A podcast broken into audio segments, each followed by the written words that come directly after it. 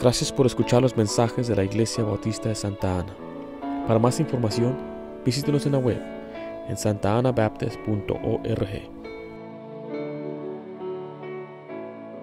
La salvación es un milagro de un momento. O sea que una persona se salva en un momento. En el momento que deposita su fe en Cristo como su Salvador, es salvo. La salvación es sencilla. es tan sencilla que un niño la puede entender. Es tan sencilla que es como tomar un vaso de agua, así dice la Biblia. Y es tan sencilla como entrar por una puerta.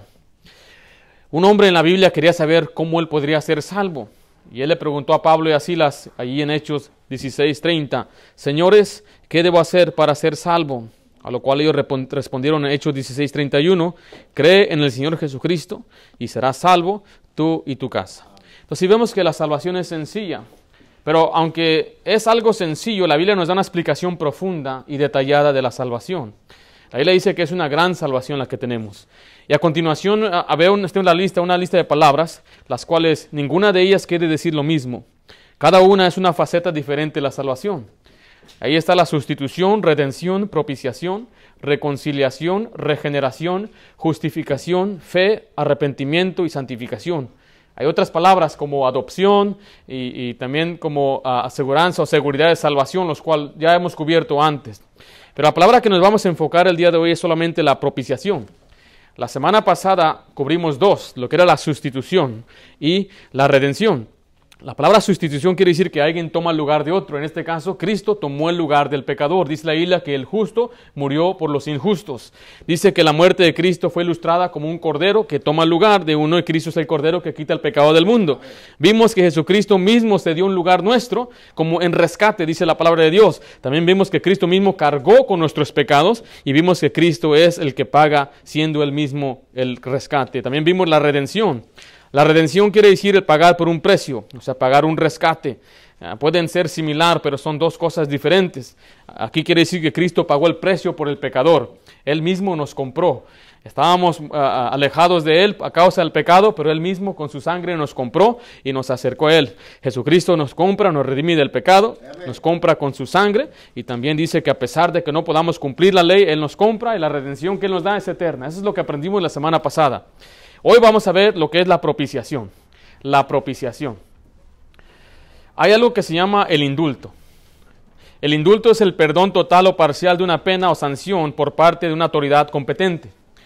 En los Estados Unidos, eh, este poder lo tiene el presidente. O sea que el presidente puede perdonar a quien él quiera, no importa que haya sido lo que hizo aquella persona. En inglés llaman el pardon, para que me entiendan algunos muchachos. Eh, muchos de estos perdones han sido ah, controversiales o controvertidos, porque presidentes en el pasado han perdonado a homicidas, han perdonado a terroristas, han perdonado a traicioneros del Estado y han perdonado a políticos corruptos.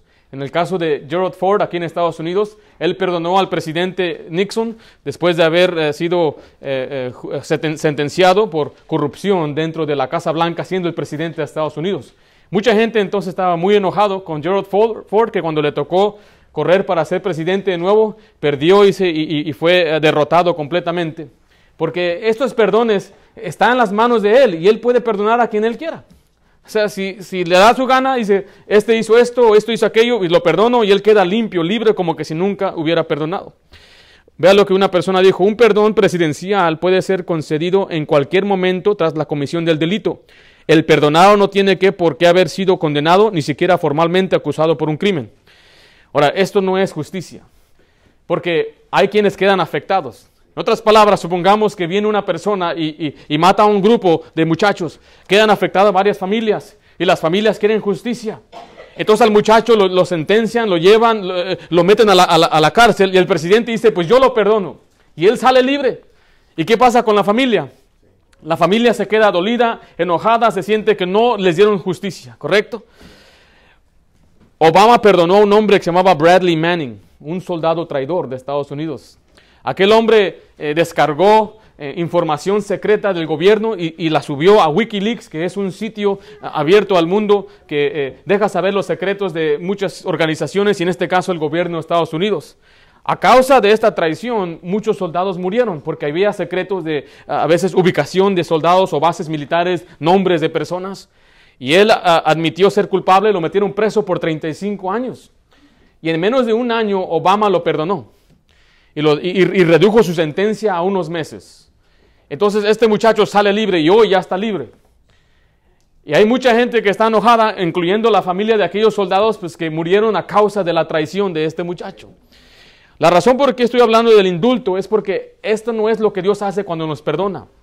Cuando Él nos perdona, Él no quiere decir que Él se hace, la- se hace como el que no ve el pecado, como que ignora el pecado, o como quien dice, hay una- una- unas palabras que dicen que se hace la vista gorda. ¿Han escuchado eso?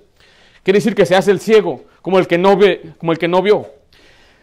Sino que en la salvación siempre alguien paga por el pecado. Debe haber justicia. Por eso estamos estudiando lo que es la propiciación. Cuando Cristo, cuando vemos la enseñanza de la propiciación, quiere decir que hay un crimen o un pecado o, o una injusticia de parte del hombre, pero alguien tiene que pagar por él. La salvación no es que Dios nos da el perdón así como lo hacen los presidentes, sin importar las consecuencias, sin cargar a nadie injusti- injustamente, sino que Dios lo hace de una forma correcta. Y eso es lo que vamos a analizar en este día. Vamos a ver primeramente la palabra propiciación. Si ve ahí, quiere decir satisfacer o apaciguar la justicia de Dios. Satisfacer o apaciguar la justicia de Dios. O sea que Dios no ignora el pecado, Él no finge que no haber visto el pecado. Ah, esto nos lleva a examinar algunos puntos de la propiciación. Número uno, vamos a ver, tenemos a un Dios santo que exige justicia. Tenemos a un Dios santo que exige justicia.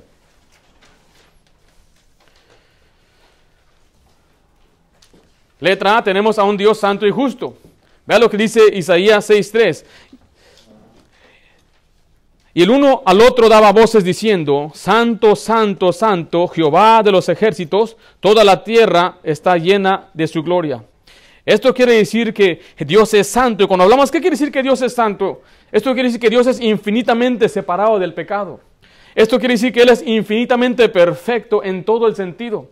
Vea lo que dice 1 de Juan 1.5. Este es el mensaje que hemos oído de Él y os anunciamos. Dios es luz y no hay ningunas tinieblas en Él. Dios es perfecto. Dice que no hay nada de tinieblas, no hay oscuridad, no hay maldad, no hay pecado en Dios, porque Dios es todo santo, completamente santo. Pero también significa que Dios aborrece el pecado. Vea lo que dice Romanos 1.18. Dice, porque la ira de Dios se revela desde el cielo contra toda impiedad e injusticia de los hombres que detienen con injusticia la verdad. Nota, note que dice que la ira de Dios, aquí está hablando de que es una detestación contra la injusticia, o sea, contra el pecado.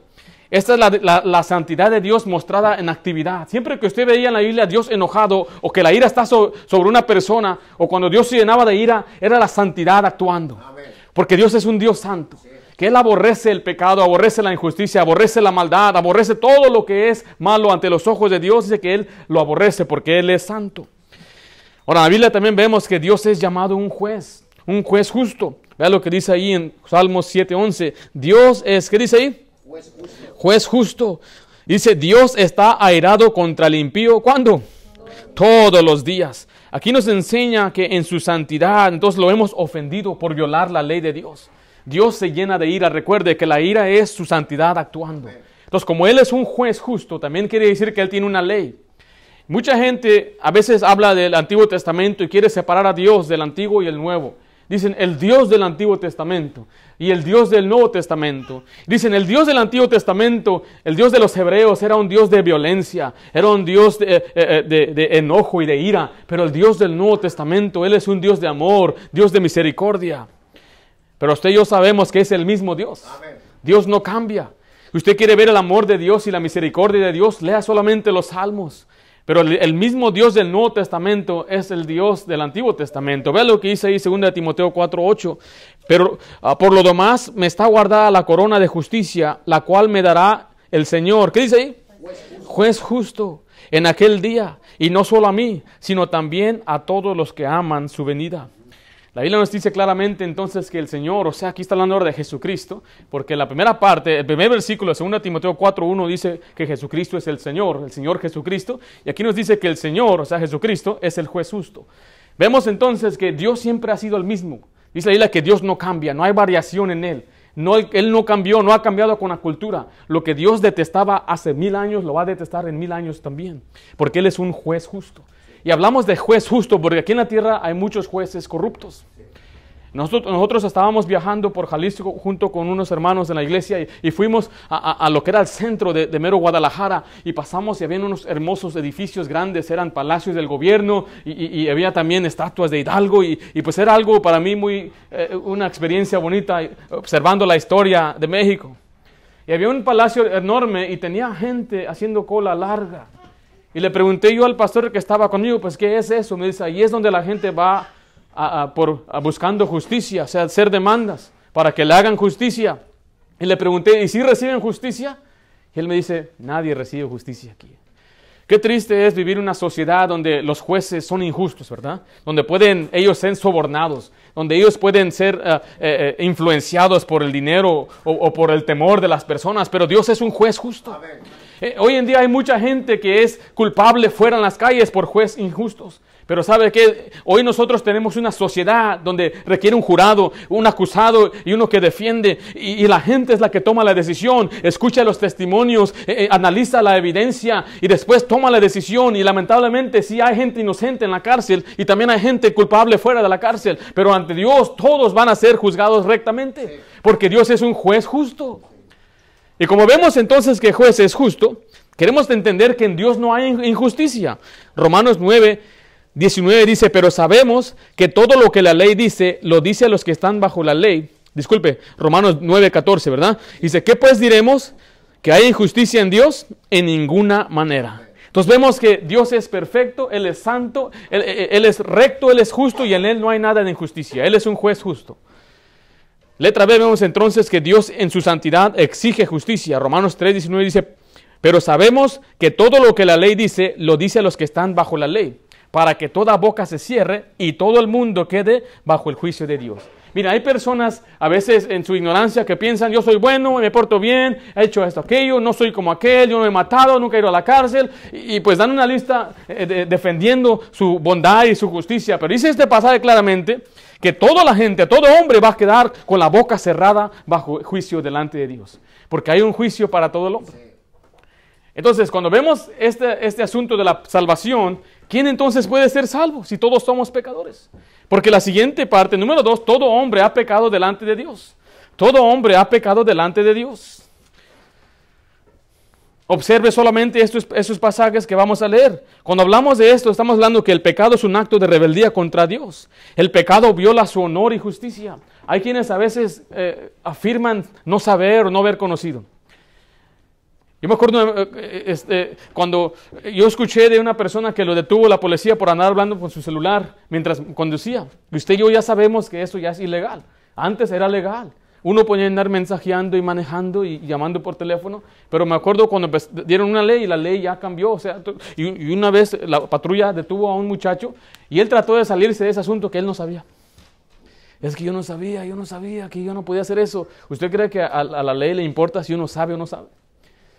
Y, y mucha gente a veces por la falta de conocimiento, por eso dice ahí en Romanos capítulo 3, no está en la hoja, pero en Romanos 3 dice la palabra de Dios que dice, y que por las obras de la ley ningún ser humano será justificado delante de él, porque por medio de la ley es el conocimiento del pecado. O sea que una persona se da cuenta que es pecador por medio de la palabra de Dios. Ahora, eso no quiere decir que si no conoce la ley se queda libre del pecado. Vea lo que dice Romanos 3:10, como está escrito, no hay justo. ¿Y qué dice ahí? Ni aun uno. En este mundo no hay ni una persona justa delante de Dios. Eclesiastés 7:20 dice, ciertamente no hay hombre justo en la tierra que haga el bien y qué? Y nunca peque. Dice, no hay justo en la tierra, no hay ni siquiera uno. Romanos 3:23 dice, por cuanto todos pecaron, están destituidos de la gloria de Dios. La palabra destituido quiere decir quedar corto, no alcanza, no es suficiente su justicia. Por eso dice Isaías 64:6, si bien todos nosotros somos como suciedad y todas nuestras justicias como trapo de inmundicia y caímos todos nosotros como la hoja y nuestras maldades nos llevaron como viento.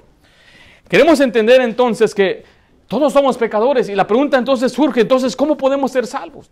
Si vemos que Dios es santo y Él no ignora el pecado, si vemos que Dios es santo y Él tiene que dar justicia por el pecado, ¿cómo vamos a ser salvos? Si Dios no puede perdonarnos así ciegamente, solamente "Oh, voy a perdonarte, voy a, barrer tus pecados debajo de la alfombra, ¿cómo le hace entonces Dios? Así existe lo que se llama la propiciación. La propiciación es que Él mismo satisface su justicia. Él mismo paga por nuestros pecados. Pablo dice, nunca atrevió decir que él iba a pagar con su propia justicia. Ve lo que dice Filipenses 3.9. Pablo está hablando aquí, y ser hallado en él, no teniendo, dice, mi propia justicia, que es por la ley, sino la que es por la fe de Cristo, la justicia que es de Dios, dice, por la fe. En unas semanas estaremos aprendiendo lo que es la justicia de Dios en cuanto a la salvación. Y eso nos lleva entonces al, al tercer punto, lo que dice ahí, Dios mismo proveyó nuestra propiciación. Dios mismo proveyó nuestra propiciación.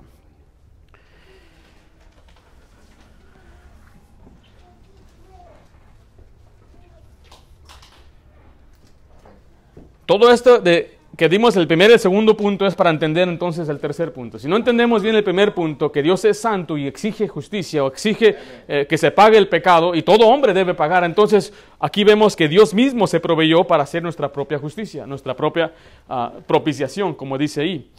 Por esto mismo él tuvo que tomar la iniciativa. Vea lo que dice Isaías 53:11. Verá el fruto de la aflicción de su alma y quedará, ¿qué dice ahí? Satisfecho. Recuerde, la propiciación significa satisfacer la justicia de Dios, satisfacer la ira de Dios, dicen algunos, apaciguar la justicia de Dios. Dios demanda justicia y Él tiene que ser eh, satisfecho, eh, tiene que satisfacerle. Dice, siguiente pasaje, el pasaje del versículo, por su conocimiento, dice, justificará mi siervo justo a muchos y llevará las iniquidades de ellos. Entonces aquí vemos el plan de Dios, que Dios no dice, pues si tú me recibes como Salvador, voy a ignorar tus pecados. Si tú me recibes como Salvador, voy a hacerme la vista gorda como que nunca pecaste. No, no, no es así. Sino que cuando uno recibe a Cristo como su Salvador, Cristo es el que paga. Entonces Él lleva, Él carga con nuestros pecados, Él satisface lo que es la justicia de Dios. Dice que Él eh, justificará a muchos. Dice que Él cargará la iniquidad de ellos. Espero que me hayan entendido esto porque la propiciación es una tremenda enseñanza la cual nos deja entender que nosotros no somos nadie para satisfacer la ira de Dios. Porque hay quienes dicen, me voy a portar bien. Dice, ¿cómo, ¿Cómo nos atrevemos a pensar así? Que yo creo que yo soy suficiente bueno o digno de satisfacer la justicia de Dios. No, no hay ni un ser humano que pueda pararse delante de Dios y decir que es justo, como acabamos de leer en Eclesiastés. Nadie es ni siquiera justo o limpio para pararse en la presencia de Dios. Vea lo que dice también el siguiente pasaje entonces. Letra A, Jesucristo llegó a ser la propiciación por nuestros pecados. Primero de Juan 4.10 dice, en esto consiste el amor, en que nosotros hayamos, no en que nosotros hayamos amado a Dios, sino en que Él nos amó a nosotros y envió a su Hijo en propiciación por nuestros pecados. Aquí vemos el amor de Dios y la justicia en un mismo renglón. Porque no separamos a Dios del antiguo y el nuevo, que el Dios de ira y enojón y el Dios de amor, el Dios que perdona, es el mismo Dios. Y aquí vemos meramente, dice que Dios nos ama. Dios nos ama tanto, dice que Él envió a su Hijo por nosotros, dice que nos ama tanto que Cristo murió por nosotros. Mas Dios muestra su amor para con nosotros en que siendo aún pecadores, Cristo murió por nosotros. Y Él nos enseña claramente que Dios nos ama. El amor de Dios no se muestra, hermano y hermana, en cuánto dinero usted tiene, no se, no se encuentra en las circunstancias, se encuentra hace casi dos mil años donde Cristo murió por nosotros. Cuando Él pagó por nosotros en la cruz, ahí estaba derramando todo su amor por nosotros. Ahí se muestra que Él nos amó tanto. Y vemos ahí después la justicia de Dios se muestra ahí que Él mismo, Jesucristo, fue nuestra propiciación. Él fue enviado para satisfacer la justicia de Dios. Yo espero que me estén entendiendo este mensaje. Yo sé que es, eh, es profundo este mensaje. Eh, porque este asunto a veces de, oh, hay que aceptar a Cristo, lo, hacemos muy, muy sencillo. Por eso hay gente después que nos critican diciendo, ustedes creen una salvación barata, ustedes creen una salvación muy sencilla, ustedes creen que, o, mal representan a los cristianos que creemos que la salvación es gratuita por fe en Cristo Jesús. Esta, este mensaje la propiciación para mí personalmente ha sido una de las enseñanzas más profundas en cuanto a la salvación. Que Jesucristo fue nuestro propicio, o sea, Él mismo tuvo que venir para satisfacer la ira o la justicia de Dios. Eh, una mejor una manera de entenderlo es así. Esa es solamente una ilustración. Eh, en tiempos pasados aquí en Estados Unidos permitían que otra persona pagara por los delitos o los crímenes de otra persona. Vemos un muchacho que está expreso y lo arrestaron y está él delante del juez. Y el juez dice tienes que pagar. Y lo que mucha gente no sabía es que el juez mismo era el padre del niño, del muchacho que cometió aquel crimen. Entonces el mismo padre quita sus batas y él se toma el lugar de su hijo. Y si yo voy a tomar el lugar de mi hijo, yo voy a pagar por mi hijo. Y usted dice, eso es absurdo, eso no, no sucede. Bueno, en, en, los tiempos pasados en Texas sí lo permitían. Y hay una historia registrada donde sí sucedió. Ahora, usted dice, eh, el niño salió libre, sí. ¿Quién pagó por, la, por el crimen? Su padre. El niño quedó como que si nunca había pecado, como que si nunca había cometido aquel delito. Es una manera sencilla de, que usted me entienda, pero así es lo que la Biblia dice claramente, que eh, la única manera para que Dios quede satisfecho es que alguien pague. O sea, alguien tiene que pagar. Usted va a pagar, se va al infierno y va a pagar. Pero si quiere que Cristo pague, usted tiene que confiar en Jesucristo y Él paga por usted. Entonces la opción es muy sencilla, pero dice el que tiene al Hijo, tiene la vida. El que rehúse creer en el Hijo, no verá la vida, sino que la ira de Dios, mire, la ira de Dios está sobre él. Letra B, Jesucristo llegó a ser la propiciación por los pecados de todo el mundo. Cuando hablamos de todo el mundo, Estamos diciendo que es exactamente por cada persona, de cada tribu, de cada uh, nación.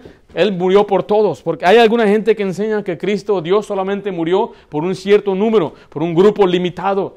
Y, no creemos eso, porque vea lo que dice 1 de Juan 2, del 1 al 2. Hijitos míos, estas cosas os escribo para que no pequéis. Si alguno hubiere pecado, abogado tenemos para con el Padre, a Jesucristo el justo. Y Él es la propiciación de nuestros pecados. Y no solamente por los nuestros, o sea, de los salvos, sino también por los de todo el mundo. Amén. Cuando dice hijitos, está escribiendo a creyentes, eh, no solamente es el, el, la, nuestra propiciación, no solamente pagó o, o, o, hizo la obra para apaciguar la justicia de Dios por nosotros los creyentes, sino para los de todo el mundo, todo aquel que en Él crea, dice la palabra de Dios, para que todo aquel que en Él cree no se pierda, mas tenga vida eterna. Yo, yo, les he dado esta ilustración antes, pero imagínense que los invita a todos ustedes a una feria, ¿verdad? Y, cada, y cuesta 10 dólares por ir. Y supongamos que hay un grupo de 30 personas aquí. Entonces, ¿me va a costar cuánto?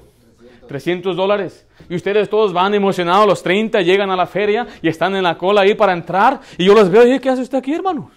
No, pero usted dijo, hermano, que usted te iba a pagar para la feria. Yo solamente tengo 10 para pagar para 10. Tengo 100 dólares. O sea que los otros 20, ¿qué va a pasar de ellos? Pues yo no sé. Pero usted dijo todos, pero para mí todos nada más son 10. Y dice, ¿por qué, usa, ¿por qué usa esas palabras? Porque dice, cuando dice la isla, todo el mundo, se refiere a todos, ¿verdad? Sí. Pero algunos dicen que todos no es todos. Que a todos es un grupo nada más, un grupo selecto. Lo cual vamos a cubrir después, vamos a poder cubrir en las siguientes semanas, vamos a, a refutar bíblicamente lo que es la elección. Porque todos los creyentes son elegidos, no solamente un cierto grupo. Pero hay quienes enseñan que Cristo nada más murió por un grupo pequeño. Pero dice claramente que Él es la propiciación para quiénes? Para todo, para todo el mundo. Letra C, la propiciación es por medio de la fe. La propiciación es por medio de la fe. O sea que este es un asunto de fe. Es solo por creer en Él y en la obra en la cruz. Cuando usted cree en Jesucristo, no me refiero a creer en su existencia, a creer en Él como que una persona que sí existió, pero sino depositar su confianza en Él como su único Salvador, quien le puede salvar y perdonar de sus pecados. Nadie más. Dice ahí Romanos 3:25, a quien Dios puso como propiciación por medio de la fe en su sangre para manifestar su justicia a causa de haber pasado por alto en su paciencia los pecados pasados. Dice, a quien Dios puso como propiciación, dice, por medio de la fe en su sangre. Entonces, cuando una persona deposita su fe en Cristo, entonces una persona recibe lo que es la propiciación de Jesucristo. La ira de Dios entonces ya es apaciguada, porque su justicia fue apaciguada por medio de Cristo. Una persona que aún no recibe Cristo, dice la Biblia que la ira de Dios está sobre él. Entonces vemos claramente, la semana pasada cubrimos dos bien, eh, puntos sencillos. La sustitución. Jesucristo mismo toma el lugar del pecador. Él murió en mi lugar, quiere decir que yo salgo libre. La redención es que Él mismo con su sangre preciosa dice que nos perdonó, o sea, nos, nos, rescató, nos compró y recibimos entonces el perdón de pecados. Y hoy vemos lo que es la propiciación, que es que Él apaciguó su justicia uh, con su muerte misma. Y es solamente por la fe. Cuando una persona cree en Jesucristo, entonces una persona recibe entonces ese perdón. Vemos que no es nada más, ¿verdad? Cree en Jesucristo y será salvo, ¿verdad? Es sencillo así, podemos decir es sencillo, si lo enseñamos a un niño, el niño no va a entender la propiciación. Le enseño, mira, la propiciación de Cristo. Y me va a quedar mirando mi niña, ¿qué es eso, verdad? Le empiezo yo a hablar de la sustitución y, y empiezo a hablar yo de la santificación. Se me va a quedar mirando bien raro, pero dice la Biblia claramente que uno tiene que tener la fe de un niño para entrar al reino de Dios. Creer cosas sencillas quiere decir que el niño puede ser salvo, puede reconocer que es pecador y puede reconocer que necesita a Cristo como su Salvador. Pero a veces el, diablo ha complicado esta cosa de la salvación. Eh, le ha añadido cosas a la salvación, le ha añadido la ley a la salvación, le ha añadido que tienes que hacer esto y quitar aquello. Y muchas de esas cosas suenan como que tienen razón, como que, tiene, eh, eh, como que sí tiene sentido. Pero bíblicamente aquí vimos hoy en día lo que es la propiciación.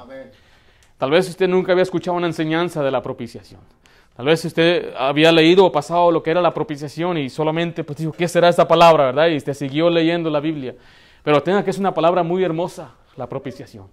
Porque nos demuestra ahí que Cristo mismo tomó nuestro lugar para apaciguar la santificación, para, para apaciguar la justicia de Dios. Entonces yo, no, yo recibo ahora un perdón, pero el perdón no es aquel perdón injusto que a veces los presidentes dan a sus amigos, sino que ese perdón fue justo porque un justo pagó por mí, Jesucristo.